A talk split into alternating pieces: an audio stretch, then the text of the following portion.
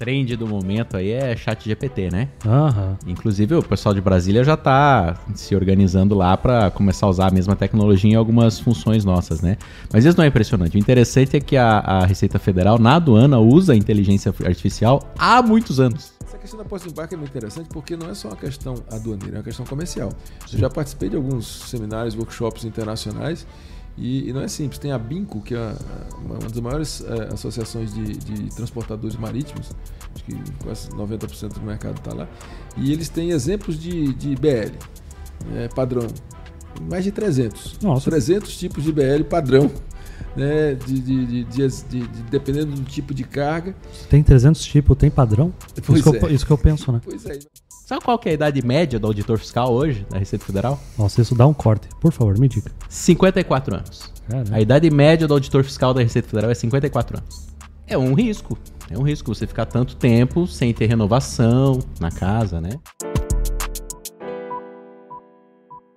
Saudações, movimentadores da balança comercial ao InvoiceCast. Nós continuamos com nossos podcasts extras, oriundos do Comex Summit, onde a Invoice Content está como apoiador e junto do Núcleo do Comércio Exterior e a Delegacia da Receita Federal aqui de Itajaí, estamos trazendo alguns dos painelistas para trocar uma ideia aqui conosco, mais ou menos sobre o mesmo tema, para que você que não esteve presente no evento possa se interessar para estar aqui ano que vem, para ver que temos muitos assuntos interessantes. Nós vamos com certeza estar maior ano que vem nesse evento e queremos que você possa conhecer um pouquinho o pessoal, ver o que está sendo abordado. E claro, é um conteúdo excelente. A gente tem que aproveitar oportunidades quando temos pessoas tão legais por perto. E agora eu estou aqui com o Sérgio Alencar, que é o auditor fiscal da Receita Federal do Brasil e coordenador operacional da administração aduaneira, e o Fábio, que é o audi- auditor fiscal da Receita Federal do Brasil e superintendente adju- adjunto aduaneiro da nona, Região fiscal. nona região fiscal. Muito obrigado. Muito obrigado pela presença de vocês. Uma honra poder. Eu, eu tô procurando o Fábio, cadê ele? Eu falei, Fábio. E começamos bem. Ih, tá escrito Fabiano, tá? Eu tô nervoso. Eu tô nervoso. O Fabiano. É que são- Fabiano. são- são- eu sei, a nossa presença aqui é, demais. É, né, não, é. É, mas, João, você. Eu, tem- eu nem declarei meu imposto de renda ainda, gente. Eu tô Não, nervoso mas, aqui. João, você tem Com que- dois da você- Receita Federal aqui. Ô, João, você tem. tem... Jonas. Jo- Ah, Tá- tá- Jonas. Tamo bem, tamo bem. Mas você tem que estar nervoso porque a gente sabe seu CPF. Meu Deus. Ai, Deus. Eu tô ouvindo uns rugidos do leão. Mas, gente, vamos começar. Eu quero, eu quero entender um pouco mais de vocês na atuação da Receita Federal. Que os nossos ouvintes gostam muito de conhecer as profissões, né? Conhecer a prática. Então, antes da gente entrar no tema, que é falar dos aspectos nacionais e, re- regionais da aduana brasileira e perspectivas para o futuro do comércio exterior, Fabiano, começar contigo. Me conta um pouco do seu trabalho, do seu cotidiano na Receita Federal. Vocês dois estão em Brasília, né? Queria saber mais desse trabalho. Você me contou os bastidores que você passeia de helicóptero. Já acho massa pra caramba, né? Tem, tem isso também. Na verdade, o, o Sérgio está em Brasília, ele depois vai falar, ele é co- coordenador, né? É, eu, como superintendente adjunto, eu estou em Curitiba. Tu tá em Curitiba. né? Isso, Então- a Receita Federal para fins administrativos ela é dividida em 10 regiões fiscais, Uhum. Brasil afora aí, né? E Paraná e Santa Catarina compõem a nona região fiscal, que é a nossa, né? A Cláudia é a superintendente, eu sou adjunto da Cláudia junto do Wellington, somos dois, dois adjuntos. Ok. E é, somos auditores fiscais, né? Mas a gente está momentaneamente num papel de gestão, né? É, a nona região fiscal tem 2 mil servidores. Então, o nosso papel é gerenciar esses 2 mil servidores para dar conta de tudo que a Receita tem que fazer. Só da região de vocês tem 2 mil servidores. Só na nossa região são 2 mil servidores. Tem que cuidar de tudo que acontece na fronteira, Foz do Iguaçu, Jani Ah, Cerqueira, verdade. no caso aqui, né? Tem que cuidar de todos os portos aqui, dos aeroportos, né? E quando sobra tempo, tem que cuidar de imposto de renda, tem que cuidar de IPI, tem que cuidar da fiscalização das empresas, CPF, atendimento ao público. Remessa Expressa é com vocês também? A remessa expressa é com... A remessa expressa especificamente não. É, a remessa internacional tem dois tipos. Uhum. Tem a expressa, que é DHL, FedEx e tal. E tem a postal, que é correio, né? Aham. A remessa postal, ela passa por três locais no Brasil. É, Rio de Janeiro, São Paulo e Curitiba. E a maior parte, o maior volume passa lá por Curitiba mesmo, no recinto de- do- dos Correios, supervisionado pela Receita Fe- Federal lá em Curitiba. Para ser mais exato, é 99,54% do volume total das remessas postais internacionais que passa por lá. Ah, por quê? Eu fiquei muito curioso agora, Pedro. Por que tá tão concentrado em Curitiba? É, É, estrutura mesmo? é por conta da estrutura e a opção comercial do Correio, né? Ah, entendi. Então tá. Bom, nossa, eu gostaria de conversar sobre isso mais uma outra hora, mas eu vou fugir muito do tema. Sérgio, então me conta da, da sua atuação. Bom, Jonas, eu sou auditor fiscal, assim como o Fabiano, e estou coordenador operacional em Brasília. Uhum. A gente chama na nossa estrutura órgão central e pontas.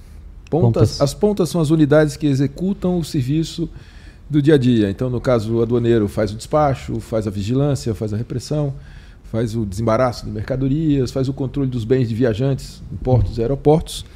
E, no caso Brasília, qual é a função do órgão central em Brasília? Basicamente é prover as pontas de estrutura de tecnologia, então sistemas informatizados, eh, normas, manuais, e também a gente faz um trabalho de acompanhar os indicadores nacionais, né? de, de efetividade, de eficiência, de fluidez da importação.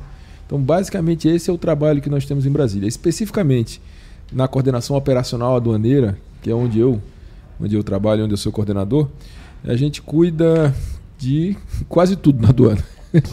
É verdade. É quase tudo na aduana, porque a gente cuida do despacho de importação, Aham. o despacho de exportação, o controle de carga e trânsito.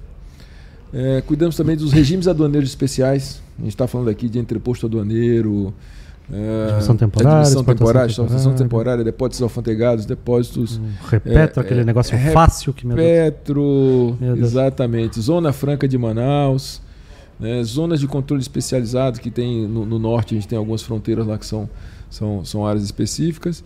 E também remessas expressas, tanto as postais quanto as reme- respe- remessas internacionais, tanto as postais quanto expressas. E também o controle de bens de viajantes. É aquela câmerazinha de reconhecimento facial que tem no aeroporto, quando você chega, fica lá suando frio para não Será que vamos chamado. escolher? Será que não vão? Será que vamos escolher? Então também isso- Algo a declarar? algo a Não! Exatamente. Então, é, a coordenação operacional aduaneira dentro da, da aduana é isso. E o que, que sobra? Até para interessante, o que, que sobra da, da, da área aduaneira que não está lá? Né? Basicamente, a fiscalização pós-despacho, pós-desembaraço. Então, após cinco anos de um desembaraço, ainda a Receita pode fazer uma revisão no, A revisão no- aduaneira, da né? aduaneira.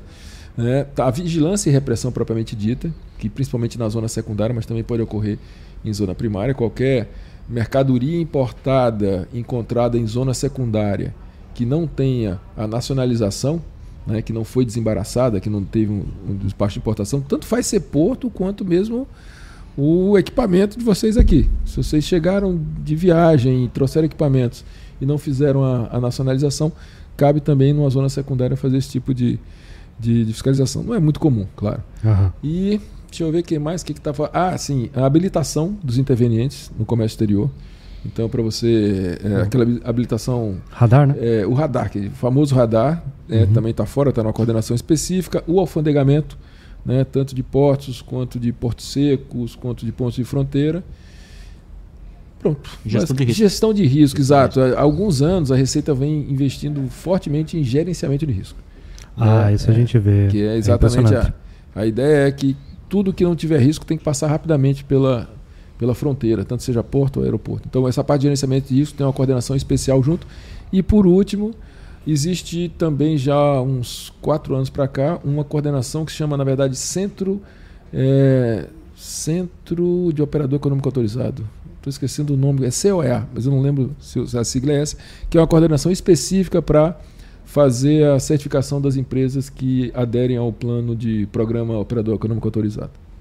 Eu acho que, que vale, vale tentar complementar o, o Sérgio aí, Uhum. que a aduana brasileira ela tem uma peculiaridade que ela não é um órgão à parte. Ela é um órgão que está junto do órgão que arrecada os tributos. Né? Não é em todo lugar que é assim.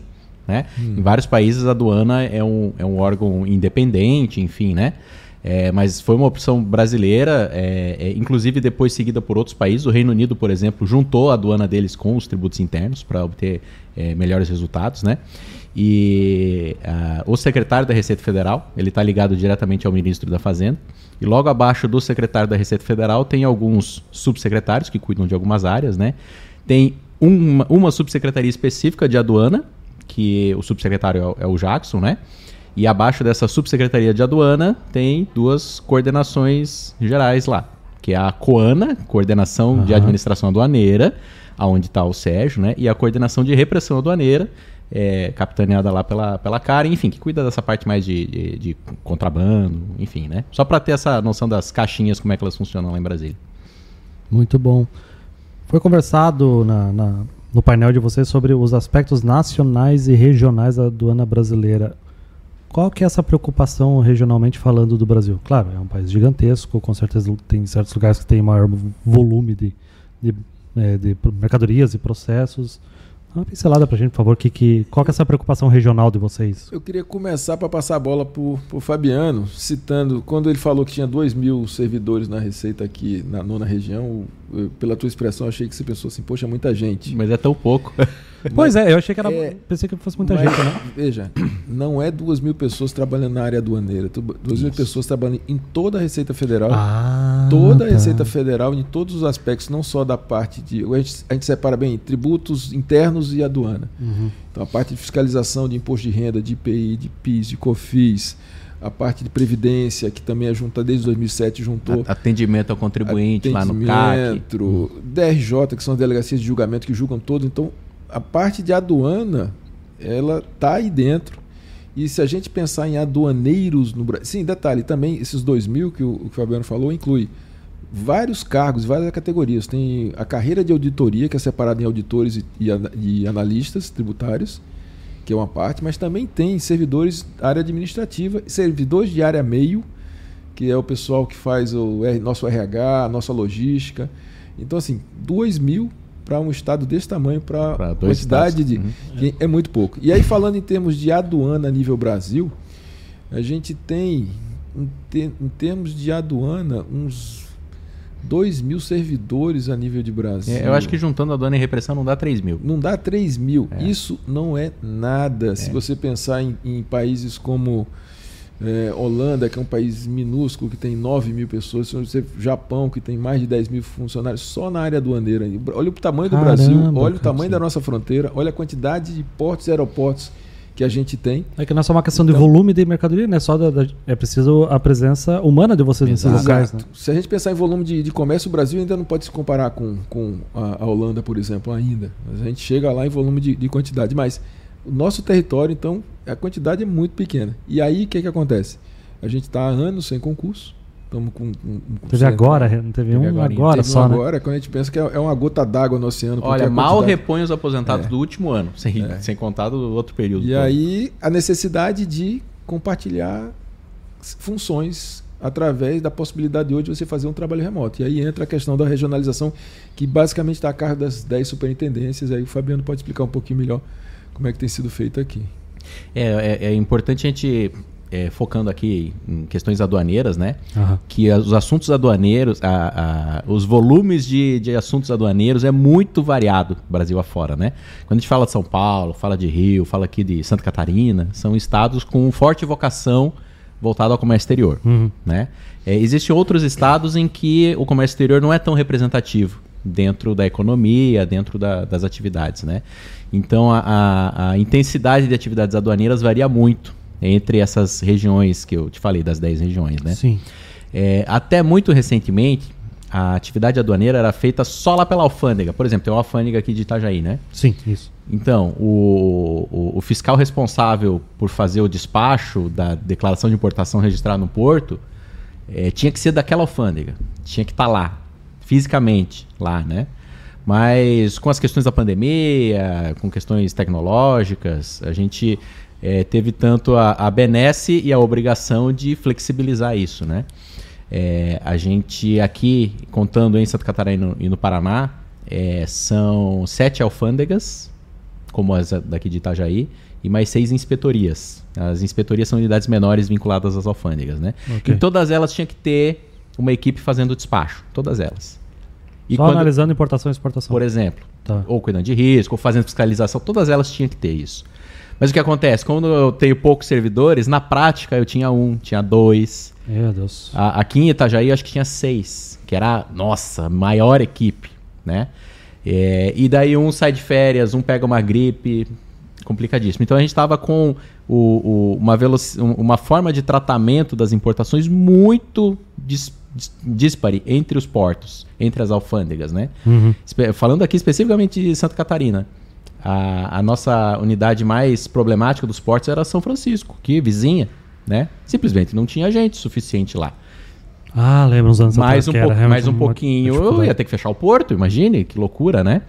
Então, como a gente tinha um polaco em cada colônia, vamos dizer assim, né? Ok. com, é, com a, a flexibilização, as inovações tecnológicas. Então a gente pegou essa galera toda que estava espalhada e transformou numa equipe única, de maneira que é, o fiscal de uma unidade pudesse analisar o despacho de outra.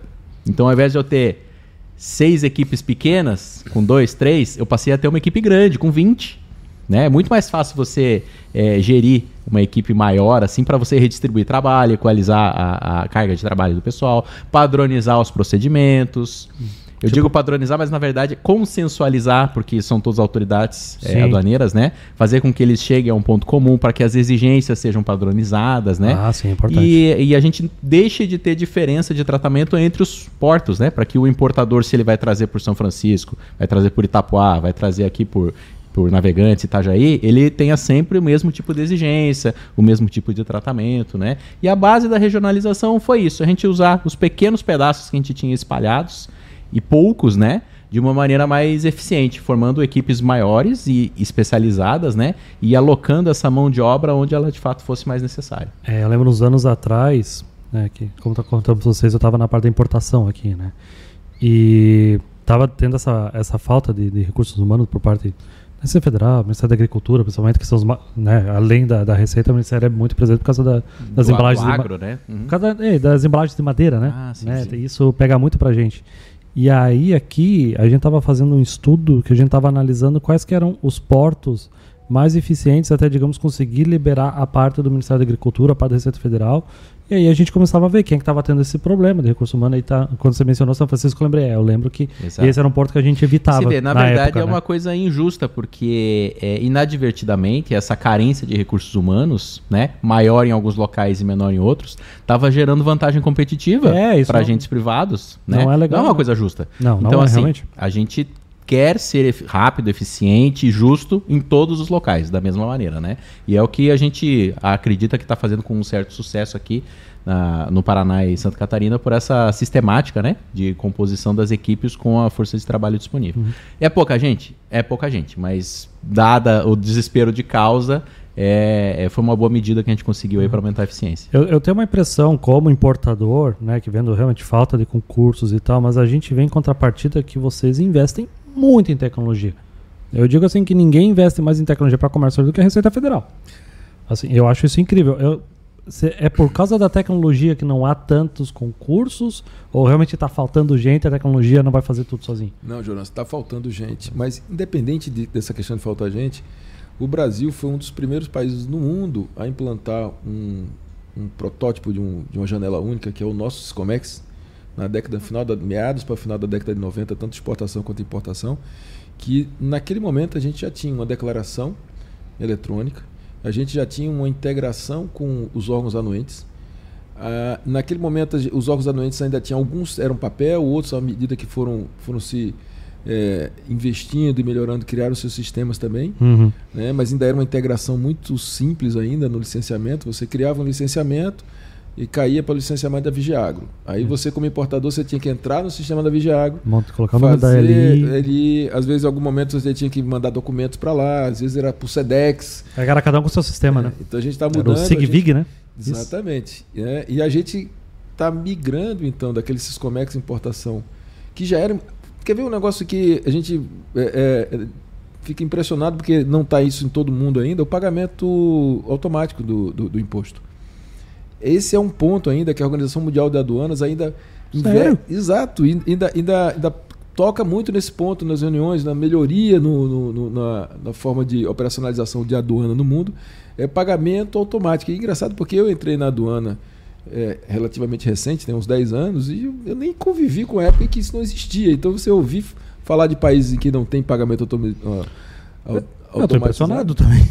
É, então, assim, o Brasil. tão comum pra gente, né? Exato. Então, É, a Tem gente vários países europeus que não é assim. né? tem, tem, Ah, tem é? país que é pagamento mesmo em cash, que você tem gera boleto e tal. Então, Meu Deus. nesse ponto, você tem razão. O Brasil, é, não só na área de, é, de aduana, aí vamos falar de Receita Federal como um todo. Aham. A gente, o recebimento da declaração de imposto de renda do jeito que é feito aqui, nem se compara, por exemplo, com os Estados Unidos. Nossa, é muito mais eficiente. Lá é papel, tem formulários papéis ainda que- da época que a gente.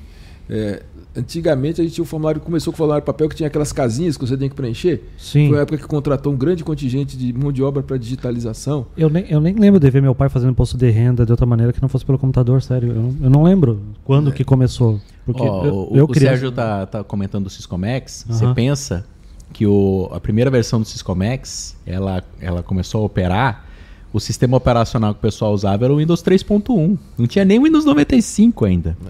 Muitas pessoas que estão ouvindo aí nem sabem o que, que eu tô falando, né? Meu Deus, agora, agora bateu a idade. É, exatamente. Esse era o que justificava se chamar Imagine- Windows, porque eram diversas janelas. Exato. E você imagina naquele mundo dos anos 90 que no computador o, o jogo o jogo pesado era Doom. Você tem um sistema uni- unipresente em que você consegue fazer todas as transações de declaração e análise da declaração de importação no ambiente cibernético, Me né? deu uma nostalgia agora, porque Coisa fantástica. meu pai, de novo, tem que mostrar meu pai ouve o podcast, ele vai adorar essa. Ele trouxe um ele trabalhou no Banco do Brasil. E aí ele me conta até da época dele da Cassex, da Carteira de Comércio Exterior, Sim, sim. que passava por ele e autorizava as importações, né? Sim. Nossa! E aí ele comprou um computador na época, e aí o Doom, né? Colocou o Doom, e aí eu era criança, eu tinha medo, né, do Doom, tá louco? Aqueles demônio e tudo mais. e aí o pai olhou assim, pô, tá lento esse jogo, hein? Preciso colocar mais memória RAM. Aí de 4 MB ele foi pra 8 MB de memória. Nossa, era rico teu pai. 8 MB. Ai, cara. É, naquela época do meu pai, né? Quem que mandava em cidade pequena era o padre, o prefeito e o gerente do Banco do Brasil, né? Brasil. Se falava. E aí ele colocou 8 MB de memória RAM no computador. E eu vi ele jogando assim. E o Brasil, nessa época, com essa infraestrutura, já tinha um sistema totalmente informatizado Pois de é. importação e exportação. É, eu lembro do pai no Banco do Brasil usando o BBNet, que já era conectado à internet, eu nem sabia o que era isso, né? Então, Isso depende também, em grande medida, da qualidade dos servidores da Receita. A gente tem Uhum. o SERPO, que é o nosso principal fornecedor de tecnologia, mas tem muitos colegas que entram na Receita com alguma formação, mesmo não, não formal, nem mesmo não formado em tecnologia, em ciência da computação, mas que entendem de informática e vão para essa área e criam inovações e a partir delas a gente desenvolve sistemas institucionais com o. Então isso também é uma, é uma característica é, da Receita Federal como todo, não só da parte da aduana, que a gente tem muitos colegas que entendem de tecnologia e que também, a partir disso, geram ideias e, e vão atrás e não, não se acomodam com o, o- o ordinário, né? que buscam o extraordinário, inclusive na questão da inovação. Exatamente. é, já naturalmente tem que ter. Todo mundo tem que ter um pé na tecnologia, né? Alguma Sim, aptidão, gostar, né? A, a, a trend do momento aí é chat GPT, né? Aham. Inclusive o pessoal de Brasília já está se organizando lá para começar a usar a mesma tecnologia em algumas funções nossas, né? Mas isso não é impressionante. O interessante é que a, a Receita Federal na aduana usa a inteligência artificial há muitos anos. Há muitos anos no auxílio da Exato. classificação fiscal, né? Então realmente é, é esse espírito de inovação que é até engraçado, né? Porque se a gente fez concurso público é porque a gente não é exatamente ousado, né? Mas ainda A assim gente tinha permanecido na. é, Exatamente. Na- Mas no ainda comércio assim tem, internacional. tem muito desse espírito de inovação dentro da, da casa, sabe? Isso é muito, muito gostoso de ver. É, eu tive uma oportunidade numa empresa que eu trabalhei, eu não vou falar porque eu não quero comprometer a empresa, porque é um papo muito antigo. Que quando eu comecei nela, tinha muitas importações que estavam dando canal vermelho. Muita importação. Tipo, sei lá, a gente registrava cinco importações no dia, dava quatro vermelhos e um verde. Né? Porque a gente começou a ver que os nossos fornecedores não levavam a sério as informações na fatura comercial e às vezes a gente recebia coisa diferente e tal, que ia dar canal vermelho, aí via lá que a quantidade estava incorreta, a mercadoria não batia com o que estava na fatura, tipo, mais que a gente tivesse feito certo, né, não batia com a mercadoria. E aí foi muito tempo assim, dá-lhe canal vermelho, dá-lhe canal vermelho. E a gente ia aqui na aqui na, na Porto Nave, Porto G, nos outros portos e tal. E a gente fala assim, gente, nós estamos tentando mudar isso, tá? A gente tá falando com os exportadores, mas não vai ser uma mudança imediata. E aí a gente começou a falar com os exportadores, muita reunião, muita ligação. Gente, isso aqui é importante para nós. E, cara, era uma empresa grande e assim, não é só porque tá vindo de qualquer jeito que tem dinheiro para pagar multa e tal, que não fazer qualquer jeito. E aí a gente sentiu que começou a dar certo, que começou a dar canal vermelho e começamos a não levar mais multa, porque a gente tava começando a fazer certo. E aí a gente viu naturalmente que aí de 5 days num dia, 4 era vermelho, começou 3, dois, um, e aí de uma vez cinco canal verde no dia. Aí a gente viu o gerenciamento de risco, né? Porque não era, o- por mais que gente- eu via seguidamente as mesmas pessoas, né? Não era o, o lá de, não, agora o Jonas conseguiu dar jeito aqui, vamos dar mais canal verde. Não, era já um gerenciamento de risco. E eu tô falando de uma coisa assim de, cara, 14 anos atrás. Sim. né? Então, realmente assim, quem faz o trabalho certinho, né, na, na parte do, do próprio gerenciamento do risco do importador e do exportador, acaba tendo um melhor tratamento por parte da Receita Federal, né? Porque Justo. É o imposto é imposto, tu vai pagar de qualquer forma. Agora, o custo extra da armazenagem, que dá para evitar se tu fizer certinho, não vai dar canal vermelho, né? Claro, né, pessoal, tem, tem casos de regime aduaneiro especial, puxa, puxa amarelo, puxa vermelho. Não tô falando disso, tô falando propriamente do gerenciamento de risco de você prestar as informações corretamente, né? Tanto que é interessante, né, Sérgio? Porque ao longo dos anos aí tem reduzido muito a parametrização, né? A gente tinha um, um percentual, a gente tinha um canal de conferência que é o amarelo, o vermelho, ou eventualmente o cinza, é, especial. Mas é quando a, a carga tem que parar para a gente analisar o documento ou ver a carga, né? E o índice de, de canal de conferência no passado era bastante elevado, chegava em alguns casos até 10%. De Nossa. tudo que passava, tinha que olhar, né? Que não era verde. E hoje o índice de canal de conferência é bastante baixo, né? Acho que é 98%, né? 98% de verde. é verde. É. 98% é verde. E, é- e é legal que a gente percebe dos colegas essa percepção também, que eles sempre dizem assim, os colegas do despacho, não tem mais DI fácil. Não tem DI fácil, porque a gestão de risco está aí justamente para só direcionar para a conferência a DI complicada. As buchas. As buchas. É, bem isso mesmo. Nossa, aí teve uma vez até que eu fui pra fazer uma vistoria desse canal vermelho, porque era muita mercadoria dentro variada, sabe? Não era, tipo, o artigo do 99, mas era muita coisa variada. E aí eu vi dois, dois da Receita Federal, assim, que era quem fazia as vistoria. Eles falaram assim, não, não, você que vai fazer isso aqui hoje, eu já fiz ontem dessa empresa. Os caras bravos, eles não queriam fazer, cara. Deu um desânimo assim, ó, orgulho, Poxa, que bom, hein? Tô sendo, tô- tô sendo bem valorizado. Mas aí foi esse processo. Porque também os caras estavam de saco cheio, sabe? Pô, de novo, canal vermelho, era um monte de edição, sabe? Então, então a gente via essa mudança. Que, hoje, digamos assim, mais preocupa a Receita Federal com o futuro do comércio brasileiro? O que, que digamos assim, vocês estão, vocês como pessoas e como instituição, por exemplo, tivemos recentemente toda a discussão das remessas internacionais, né? seja a postal ou a expressa, né? Esse foi um exemplo que foi muito conversado. Tem outros assuntos assim que é uma preocupação para vocês, assim que, nossa, nosso foco agora está nisso. Jonas, eu diria que a qualidade da informação é, é uma, uma preocupação muito grande.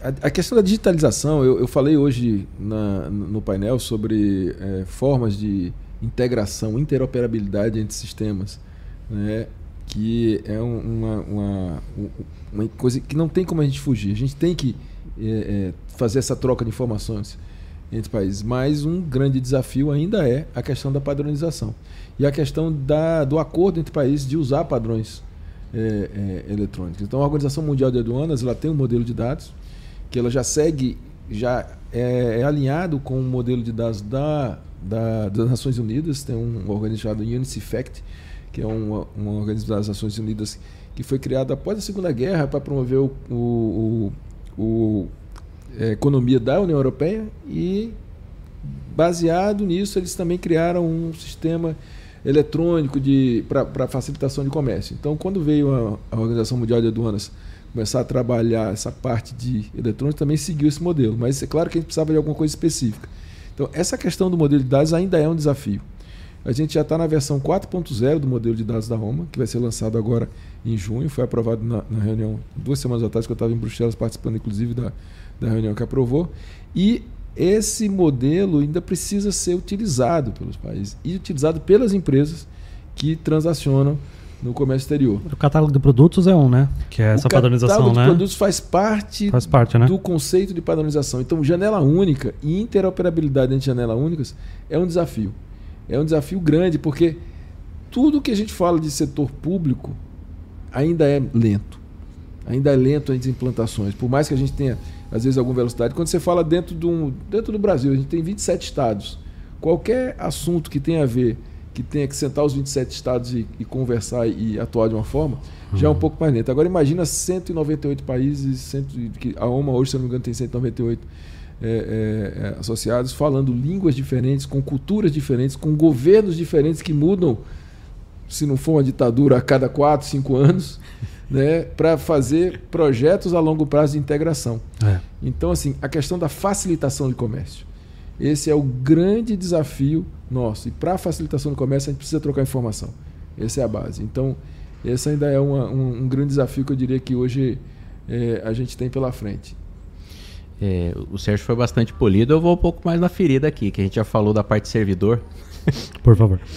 É, mas são os dados que eu acho que são importantes, já que a pergunta é essa, né? O, o, o que, que é caso, o que, que nós achamos que, que pode prejudicar o comércio exterior, né? É, de cada 10 reais que entram no cofre do governo federal, 9 passaram pela Receita. Então tudo que acontece no governo federal indiretamente depende da Receita Federal. Uhum. Falando de arrecadação. E de cada 10 dólares que entram no país de, de, de comércio, né, os 10 passaram pela Receita. Né? Tudo passa pela, pela aduana. Então, assim, o funcionamento do país depende do fisco, né? Depende, em qualquer país. E, de fato, assim, o fato de o órgão ficar 10 anos sem concurso, né, Sérgio? Sim. O fato da gente ter orçamentos. Deu 10 anos. Ficou 10 anos. Caramba, é, é muito tempo. Anos. 2013, Aí o que, que acontece? A gente fica 10 anos sem concurso. Sabe qual é a idade média do auditor fiscal hoje, da Receita Federal? Nossa, isso dá um corte. Por favor, me diga. 54 anos. Caramba. A idade média do auditor fiscal da Receita Federal é 54 anos. É um risco. É um risco você ficar tanto tempo sem ter renovação na casa, né? E ao mesmo tempo, se a gente pegar um recorte de uma década mais ou menos, o orçamento disponível para a Receita Federal hoje, descontado a inflação, é de menos de 50% do que era uma década atrás. Caramba. De dinheiro, dinheiro para gastar, uhum. dinheiro para contratar sistema, para pagar aluguel, para esse tipo de coisa, né? Veículos. Comprar veículos. Não estou dizendo que estamos numa má situação. Tem, outra, tem outros órgãos em situação pior. Você comentou o Vigiagro. Eu, eu sou muito solidário. Eles também estão numa situação muito complicada são muito importantes no comércio exterior. Mas quando a gente fala de Receita Federal, basicamente todo o restante da estrutura governamental depende de nós, né? Depende da atuação da, da Receita. E você elogiou a questão do, dos sistemas, né? E nós nos orgulhamos muito de ouvir esse tipo de elogio. Mas a gente tem um ressentimento tão grande de achar que as coisas estão indo devagar porque falta dinheiro para desenvolver sistema, sabe? É, porque... Evoluiu rápido, né? Durante a pandemia, né? Deu umas evoluídas rápidas. E né? poderia ter ido tão mais rápido. Evoluiu é? na forma de comunicação, mas o que o Fabiano está falando em termos de desenvolvimento. Vamos lembrar que a gente lançou a do INPE, que faz parte do novo processo de importação, em 2018. E ainda não concluímos. Ainda está começando, você falou no painel, né? Ainda está, exatamente. A gente ainda está com o sistema legado funcionando. Todos os importadores usam ainda o Syscomex Importação. Uhum. E a gente vem falando, e amanhã vai ter um painel sobre o portal único. Né? Nosso, o gerente do programa está aqui para falar com, com, com, com, o pessoal da, da Summit sobre o, o portal único. E na parte da exportação a gente já concluiu, mas na parte da importação ainda não. Então, isso que o Fabiano fala da gente, do nosso sentimento interno, apesar da gente ter bastante orgulho do trabalho que a gente faz e, da, e do destaque mundial que a gente é, em termos de, de, de digitalização, em termos de, de, processos eletrônicos, a gente ainda está aquém do que a gente gostaria. A gente sabe que podia ter ido muito mais, né? O Portal Único podia estar tá todo completo já, se não houvesse restrição de recursos, né? E isso eu estou falando de a parte mais fácil, digamos assim, que é infraestrutura, é, din é dinheiro. Basicamente é dinheiro. Né? Uhum. É, tem outra coisa também que nos preocupa bastante, que é o sistema tributário como um todo, né? É, complexidade. A, a gente está tá criando uma, uma economia formada de nichos que elas é, de, dependem de benefícios tributários variados. A estimativa é que a gente tenha cerca de 300 benefícios tributários diferentes na esfera federal criados. 300? E, cerca de 300. E Caramba. como é que se gerencia um negócio desse? Não tem sistema disponível para você gerenciar. E quanto mais exceções se criam, mais gente você precisa para tratar isso. Mais contador precisa. Aí você fica tratando a exceção ao invés de tratar a regra. É. Né? E alocando gente para tratar isso ao invés de, de tratar a regra. Né? É que quanto mais você deixa de pagar imposto legalmente, mais burocracia você tem que enfrentar. Exatamente. Então, é. essa, essa, burocracia toda tem um custo. Uhum. E, e, eu acho que, que, é importante tentar passar isso até para o empresariado.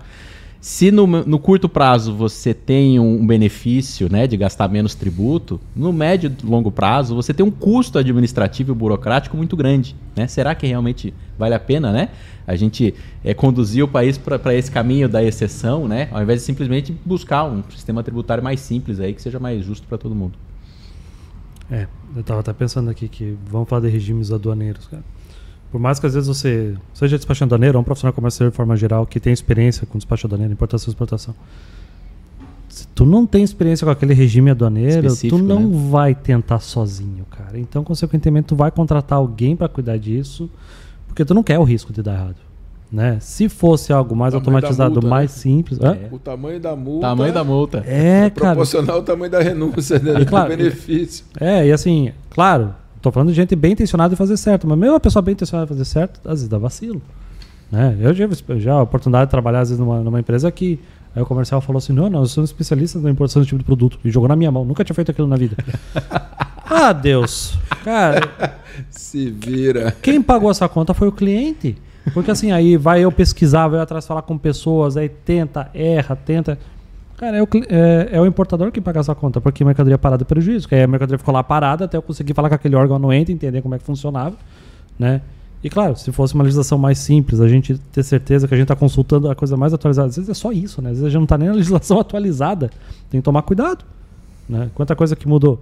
Quanta gente ainda que acha que o radar expresso é o radar de 50 mil dólares e já mudou os nomes e o pessoal continua chamando de expresso. Coisa é tu chamar no cotidiano, mas tipo assim, às vezes tu informar por um cliente, pô, gente, vamos se ligar. Né? Jonas, eu tenho uma equipe que está vinculada lá à minha, minha coordenação. Vocês que- podiam mudar de volta pro nome para Expresso 50 mil dólares? Eu acho que vocês iam fazer um bem pro comércio brasileiro. Vou- É só uma sugestão, tá? Porque o Expresso ser para como é que é? SAs, é, autarquias, é, deu, deu uma bagunçada no pessoal. Cara. eu vou falar para. Ainda bem que essa, essa aí tá fora da minha coordenação, mas eu vou falar com o meu colega aí Ufa! que cuida Fala da- mal, fala mal. Essa parte aí eu concordo com esse negócio de trocar de nome. Eu já fui empresário, já fui da, da área privada. Todo o resto da legislação tá ótima, tá? É só esse nominho aí que não, não deu certo, cara. O Não, pessoal tá, troca ainda. Jonas, é, essa parte do comércio internacional e, e pegando o gancho do Fabiano em relação à à questão do nosso complexo sistema tributário e das, da, da quantidade de alterações de alíquotas e de base que a gente tem constantemente. Eu tenho uma equipe é, exclusivamente voltada para ler o Diário Oficial todo dia, para saber o que, que mudou na alíquota para a gente mudar lá no sistema Siscomex de importação, para ficar alterando as alíquotas. É extremamente. A gente tinha um, tem um- um- uma resolução da. Que Ah, antigamente era Camex e Tem agora seres humanos lendo o Diário Oficial da União e vão lá nos Comex para atualizar as alíquotas e tudo mais. seres humanos, claro. Meu Deus. Claro. Com Um abraço certeza. para vocês, vocês são muito especiais e importantes. Caramba, Vou passar para baita eles. equipe, hein? Vou passar para eles, porque é extremamente complexo. E detalhes, muitas vezes eles leem o Diário Oficial e tem, a gente tem que ir atrás do órgão que, que criou aquela norma para tentar entender o que, que queria dizer ali. Só para dar um exemplo, a gente tinha no o, o- a TEC, que é, é- Uhum. é Tarifa comum. comum, ela normalmente ela era publicada com três anexos. O primeiro anexo que era a TEC, era uma resolução que era a resolução CAMEX, aí trocaram para resolução GSEX, e eu já pedi a eles para voltar atrás, porque é a mesma coisa, para quem trocou de nome? Brincando, trocou a estrutura e trocaram o nome, mas antigamente era resoluções CAMEX e agora é resoluções GSEX, que são resoluções feitas pela CAMEX. Ah, É, Deus, tá. Mas Beleza. tudo bem. É, mas é, eram três anexos. Era o Uhum. anexo 1, que era a TEC, o anexo 2, que era BIT, BK, não, BIT e, e o BK. Eram três anexos. Hoje tem sete anexos. Com alíquotas que às vezes são concomitantes, dependendo de determinada situação. Essa, essa equipe minha que lê o Eita. Diário Oficial e atualiza o sistema se vê louca em certas situações. É, é- é realmente a gente está num sistema é, tributário complexo e isso reflete não só dessa parte da, da- de alimentar alíquotas, mas muitas vezes re- reflete na alteração de sistemas, como por exemplo recentemente teve a questão do AFRIM. A questão do, a mudança do AFRIM, até hoje nós estamos alterando o sistema para atender, atender a legislação. Tem uma demanda muito justa da- das empresas que precisam receber o ressarcimento, principalmente na, na região norte, Uhum. tem um acúmulo de, de, de restituições a serem pagas e isso nem é da parte da aduana, porque por nós estarmos inseridos dentro do contexto da Receita Federal, a parte de arrecadação não está dentro da aduana. Tem um, uma secretaria, uma subsecretaria específica de arrecadação que cuida dos sistemas de arrecadação, ressarcimento e restituição. Então, mas está dentro do sistema Comex Carga. Então, até essas questões que muitas vezes saem legislações para vigir no mesmo dia, que não conversaram com os não russos. Não combinaram antes. Não combinaram com os russos, que são os que têm que adaptar o sistema e muitas vezes essas adaptações elas entram como prioritárias em demandas de melhorias e de sistemas que a gente vem construindo, então tem que, que adaptar. Então, essa, é. essas mudanças constantes acho que não são bom, não são facilitação de comércio, né? mas são demandas justas de alguns grupos econômicos que conseguem ser atendidos. Né? E aí vem o que o Fabiano falou, né? esses benefícios. É assim que a gente quer continuar a, a, atuar dentro do comércio? Será que é sustentável no longo prazo? Né? Hum. Sem contar a enxurrada de ações judiciais. Né? Cada decisão do STF são bilhões e bilhões de, de impacto tributário. Essa insegurança que a gente tem aí tributária e tudo mais. Tivemos um, um, uma situação até do IPI um tempo atrás aqui, que aí você acredita naquilo que está certo, é seguro, tu segue. E aí começaram a falar, né? Até o passado é incerto no Brasil, né? Porque passa-se tempo, ah não, lembra aquilo que tu acha que tu fez certo e tu fez certo seguindo um certo entendimento, então, então agora tu vai ter que pagar. Cara, é complicado, né? Essa parte é é complicada para o importador, para o exportador. O exportador não, dificilmente ele sofre tanto com isso, mas realmente o importador. A não ser que você esteja exportando óleo, óleo cru, que teve, criou, foi criado o imposto de exportação esse ano. Ah, verdade, é verdade, o óleo cru. Bem lembrado. O que mais? É óleo cru, fumo, fumo armamento. Não, não tem mais não. Não tem mais em fumo? Não paga imposto não, de não exportação, mais, não? Não. Não, fumo não tem? Pro... Os outros que vão fumar, né? Mas acho que é, espe é, é específico para o Paraguai, tinha né? Couro, couro, armas e, e, e, e, fumo. Não era fumo, era, era é, papel. Pra, pra era, era, o papel era, do era os insumos todos. Isso, o é fumo pra, também. Para alguns, alguns determinados destinos. Especificamente Paraguai ali, né? Não sei, acho que ainda tem. Hum, tá aí, isso, isso, é da minha área, com certeza. Mas. A, a conferir. É, a conferir. conferir. E quais são suas perspectivas para o comércio no futuro? Vocês veem com bons olhos? O que, que vocês veem que está evoluindo legal? O que, que realmente precisa de mais atenção? Já faz um pouco aqui, realmente vocês precisam de mais investimento, precisam de mais mão de obra humana, né? Mas quais são as perspectivas para vocês, assim, vocês estão vendo? Tem alguma coisa para adiantar para a gente, contar assim que está vindo de bom? Logo, um spoiler. E aí, Fabiano? Portal único, né? Ele continua em desenvolvimento. É a, é, são as duas meninas dos olhos da Coana, vamos dizer assim, né? O programa OEA, que ele tá, tá indo muito bem, sim, uhum, né? Verdade. É, é, é, motivo de orgulho, assim. É, já é um percentual grande das operações, né, Sérgio? Que já estão sendo é, executadas por empresas certificadas OEA, o que nos traz uma segurança maior. E a empresa certificada OEA ela comprovadamente tem um nível menor ainda de parametrização. Então, ela gasta dinheiro para se certificar, mas em compensação, ela proporcionalmente vai gastar menos com armazenagem e vai ganhar em tempo, né? Porque a carga dela está passando. Ah, uma das e novidades... o portal único, lógico. Uhum. O portal único tá, é, é uma coisa fabulosa, assim, o que está sendo desenvolvido. Uma das novidades, não é mais novidade, mas enfim, né? Que o rei da alegria quando eu vi assim, tá vindo o portal único foi da LPCO, né, a nova licença de importação e exportação, que dá para utilizar parcelado. Tipo, sei lá, tu tem 100 toneladas de um produto, tu pode usar o saldo de 90 e depois importa os outros 10. Eu achei aquilo, ai, finalmente, finalmente tem essa opção, porque a gente quer importar certo. Aí a gente fala assim, vamos lá, sei lá, vamos importar commodity. Estamos importando, sei lá, 100 toneladas de trigo. Aí o desgraçado exportador colocou só 90 porque ele achou que cabia 100 e só coube 90. E ele embarcou e ele só avisou depois que ele emitiu uma nova fatura comercial. E aí a licença de importação estava 100. Ah, cara, isso era chato. Que trabalheira. Que trabalheira desnecessária. E tinha toda uma burocracia, dependendo da anuência e tudo mais, mais trabalho, menos trabalho. No drawback dava mais trabalho, porque tu tem que fazer uma linha nova e tal. Aí tinha isso. Quando eu vi aquilo, foi uma das coisas que eu mais gostei, assim, ai, que bom, que bom tem isso, assim, que eu achei... Nossa, fiquei muito feliz, é uma das maiores novidades. E o pagamento também é centralizado ali, né, que Vamos ver quando é que o ICMS vai entrar nessa história, mas só descentralizar outros pagamentos ali também é uma segurança maior para vocês. Né? Jonas, você, tá, você falou de. Eu fiquei parei para pensar assim, mas na verdade é interessante, porque como eu já estou envolvido dentro do portal há muitos anos, e, e nessa parte da, da, da importação é, é, também, tem coisas que na minha cabeça é como se já tivessem implantadas e na verdade não estão. Uhum. Porque, a, como eu falei, a do INPE ainda está sendo muito pouco usada. Sim. Então você citou algumas coisas aí. Então, por exemplo, o, o despacho antecipado, né? já chegar com, com, com o canal é, é, indicado, Definido. definido, não, não, não parar no porto É, isso é, a, a- isso é carga, sensacional. tá? Tipo uma É, DTC, mas que na verdade já está saindo para a já fábrica. está saindo para a fábrica. Tá? Essa, essa questão do, do, do licenciamento guarda-chuva, que a gente chama, Uhum. né? que ele é, ele, é, ele é proporcionado pelo catálogo de produtos. Então, o órgão anuente ele vai licenciar em cima de um produto. E aquele produto, e a determinado é, é, por cada órgão anuente, ele pode escolher ou por uma quantidade ou por um tempo de que vai cobrir aquela cota. Vai ser uma cota de quantidades, uma cota de tempo que você vai poder usar uma licença Muito só. legal. né? Isso é extremamente complexo da gente fazer dentro do, do- da construção do portal único, mas são novidades que estão vindo aí. Então, assim, quando a do INPE estiver totalmente implementada, isso aí vai, vai ser uma grande facilitação. Até a questão da regionalização, que é um ganho, é- que traz uma padronização de procedimentos, ela depende de evolução do sistema e a do INPE vem. Por quê? É, no sistema antigo, você tinha os servidores que eram lotados, que estavam trabalhando na, naquela aduana, e o sistema só entendia que só aqueles servidores que estavam ali, ele ia lá no sistema de RH, quem é que está trabalhando aqui? Pá, então, a declaração de importação que foi registrada naquele porto só pode ser desembaraçada por aquele servidor.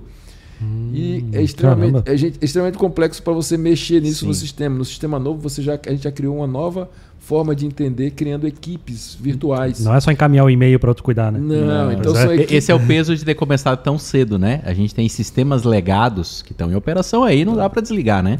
Então tem todas essas, essas dificuldades. Então- e às vezes nem é questão de, de sistema também. Eu, eu, se vê, no dia, é, é, acontece no dia a dia, às vezes a, a gente nem dá o devido valor, mas passou na mão do Sérgio várias modificações pequenas legislativas que tiveram impacto enorme no, no dia a dia, né? Por exemplo, a gente tem é, possibilidade de dispensar a etapa no trânsito se a rota for confiável, se o operador for confiável, né? Significa o quê? Que algumas etapas ali a gente confia que ela vai ser realizada adequadamente. Ganha-se tempo, gasta-se menos dinheiro, reduz custo, né?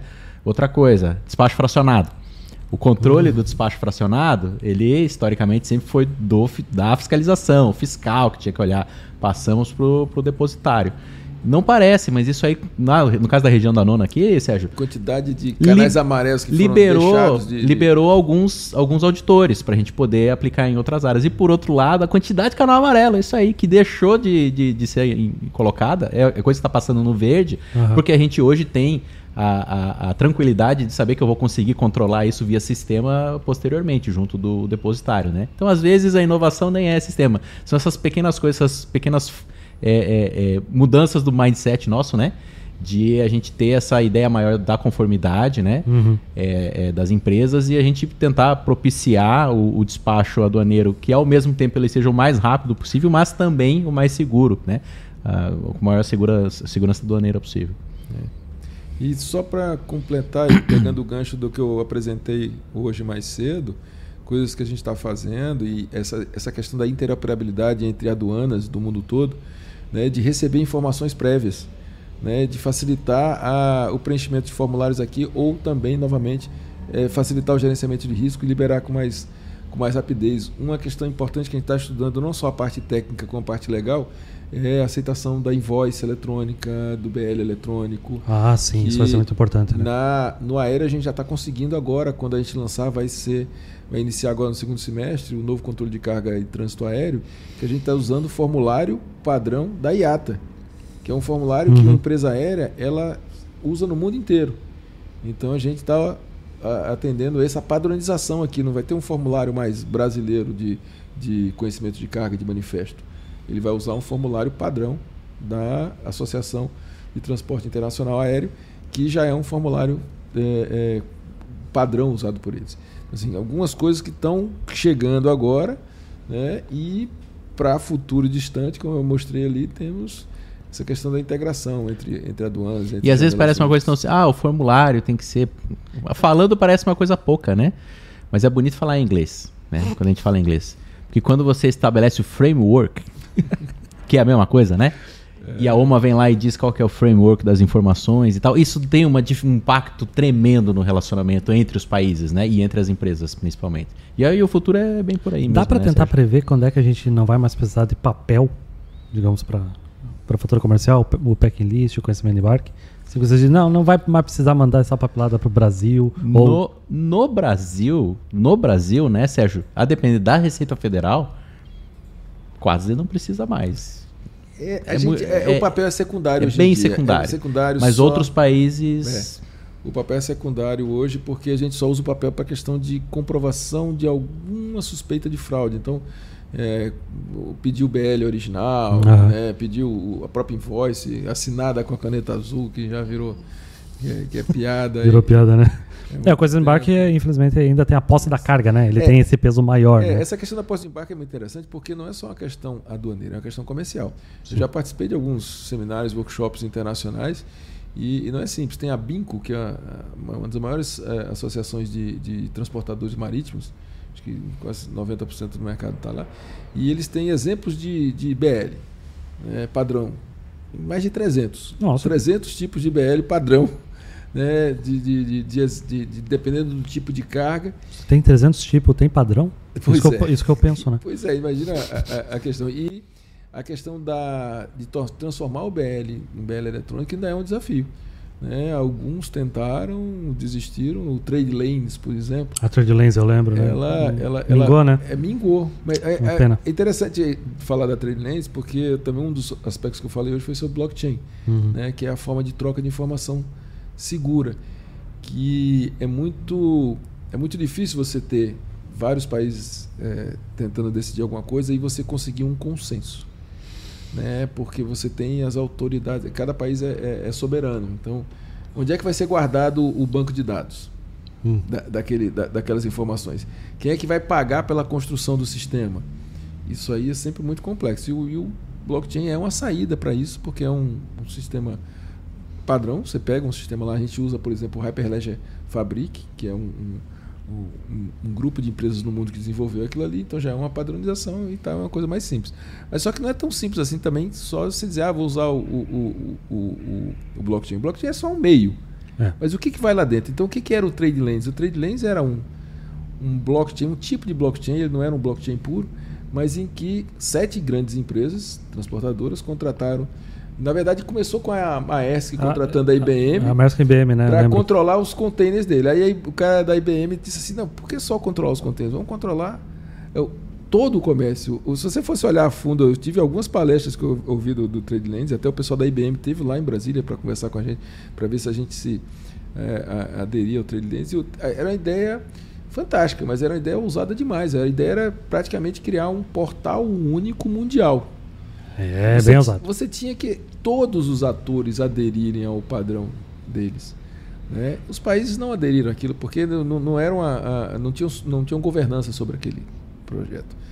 Então assim, se, quando você vê quando eles se desligaram, se não me engano foi no final do ano passado, eles fizeram um anúncio do desligamento, né, explicando que não conseguiram levar à frente, aquilo ali não se sustentava. Né, que eles tiveram várias adesões, mas aquilo não se sustentava. Muito, tá muito à frente do tempo, né? Acho que tem um tempo que evoluir mais em outras etapas, né? Isso é o que me parece, né? Tipo, a ideia é excelente, né? No papel, mas é como qualquer tecnologia, rede social, se não tiver aderência, aceitação pela, pela população, mas aí também Olha, entra nessa tiveram- parte do... Tiveram algumas revoluções na internet, né? A, a- primeira foi o, o, o- o próprio a, a- a própria internet, na, na verdade no TI, né? Primeiro o computador pessoal foi uma das revoluções, a internet foi outra. Dizem que o blockchain é uma, é uma das é uma das revoluções é, é, e agora vem a inteligência artificial. Mas, por exemplo, falando de blockchain, voltando um pouco, na verdade, ah, blockchain é uma revolução, vai, vai, vai facilitar a troca de informações, mas qual blockchain? Você Ah, tem pois é. Hyperledger Fabric, tem Hyperledger Bezos, você tem o IOTA, você tem o, o, o Co- Corda, você tem uma série de propostas que saíram, então não adianta eu construir um, um blockchain e depois não conversar com outro. É a mesma coisa de eu estar falando entre si. Um arquivo Word que aí o Google Docs não ia ler. Tipo, não adianta. Mais, mais ou menos Por aí, né? Por aí. Então, assim, até isso é. é- é- Nem esses dois funcionam direito, que também perde a formatação. É uma desgraça. Pois é, então, assim, qual é o melhor e o que, é que vai ganhar? Uhum. né?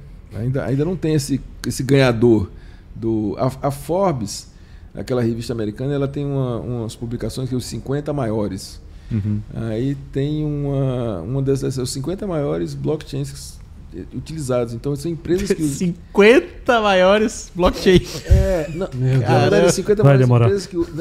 Né, é, 50 maiores empresas que usam blockchain, eu não Ah, estou tá. lembrado. Mas assim, Ah, tá. tem uma série de empresas quais são os, quais são os tipos de blockchain, né, Uhum. as, metodo- as tecnologias que eles usam. E tem dezenas de tecnologias Diferente do ali, outro. diferentes. Né, o HyperEdge Fabric foi quem escolheu para o nosso blockchain, que é o B-Connect. Ele é um dos maiores, é um dos que mais está sendo utilizado, mas ainda não é o predominante. Senhores, de coração, muito obrigado mesmo pela presença de vocês. Um prazer. Obrigado, João. Muito massa mesmo. Se voltarem pra cá eventualmente, combinamos de gravar mais podcasts. Opa. Se você chegou até aqui ao final, lembra de curtir, comenta, compartilha. Se tiver redes sociais para divulgar, eu vou estar colocando aqui embaixo depois para se conectar, LinkedIn, Instagram, o que mais vocês quiserem, Twitter da vida. A gente vai deixar. as- Orkut? Orkut? Orkut, né? Vamos. O Jonas não sabe o que é Orkut, ele Não é sei. dessa época. Mas né? muito obrigado por você achar que eu não sei Orkut. Muito obrigado. Porra, peguei Mirk, não peguei Orkut. Meu, meu, meu primeiro computador era- foi um XP. XP 85. Acho que Eu era- tinha uma era- comunidade de 25 mil pessoas, cara. Oh, Ah, olha só. É, eu era. Pô, era importante. É, eu fui, eu fui pegar o pote de sorvete e só tinha feijão? Era É, não era essa, não, não. O meu era mãe dos meus amigos, eu chamo de tia. Era isso. sensacional. Altas discussões importantes. Enfim, deixa eu terminar o podcast. Então, pessoal, isso aqui faz parte do, dos episódios esses que a gente tá fazendo aqui no Comex Summit. Agradeço também ao Log que tá disponibilizando esse espaço sensacional. Fiz, olha só, foi, foi escurecendo enquanto a gente gravou o podcast, isso ficou Bonito. muito legal. Agradeço também a, a Invoice Content, está fazendo isso em parceria com o Núcleo do Comércio Exterior aqui de Itajaí e com a Delegacia da Receita Federal aqui de Itajaí também, junto de outras pessoas ajudando, também os demais patrocinadores.